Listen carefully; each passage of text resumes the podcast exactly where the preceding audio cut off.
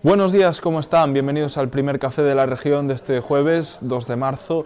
Aquí les vamos a adelantar los principales asuntos de la actualidad diaria.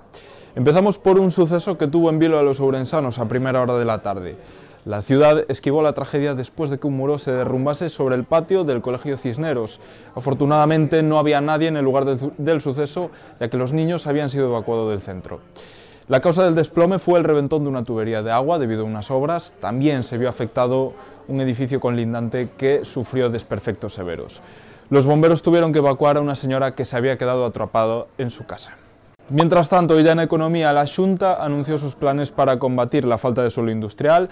La Administración Autonómica quiere añadir más de un millón y medio de metros cuadrados a los parques empresariales del área de Urense.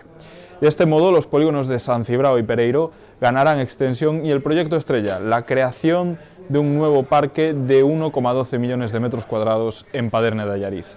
Todos estos planes suponen en conjunto una inversión de más de 83 millones de euros. En la Plaza Mayor, la gestión económica del Concello sigue siendo una mala noticia. Hacienda reprueba los retrasos de Jacome al pagar facturas. El pago a los proveedores municipales se dilata durante 66 días, más del doble de lo permitido. Nos amplía esta información Bryce Iglesias.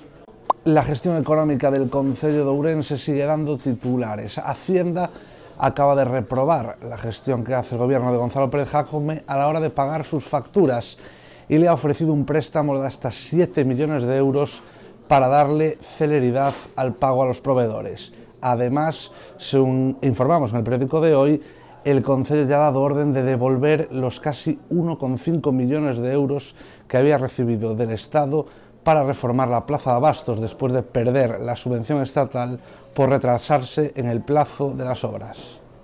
Otros temas, la ciudad tendrá un nuevo espacio donde disfrutar de las creaciones y obras de los artistas. Va a abrirse una nueva galería de arte. Nos cuenta más sobre esto Elizabeth Fernández.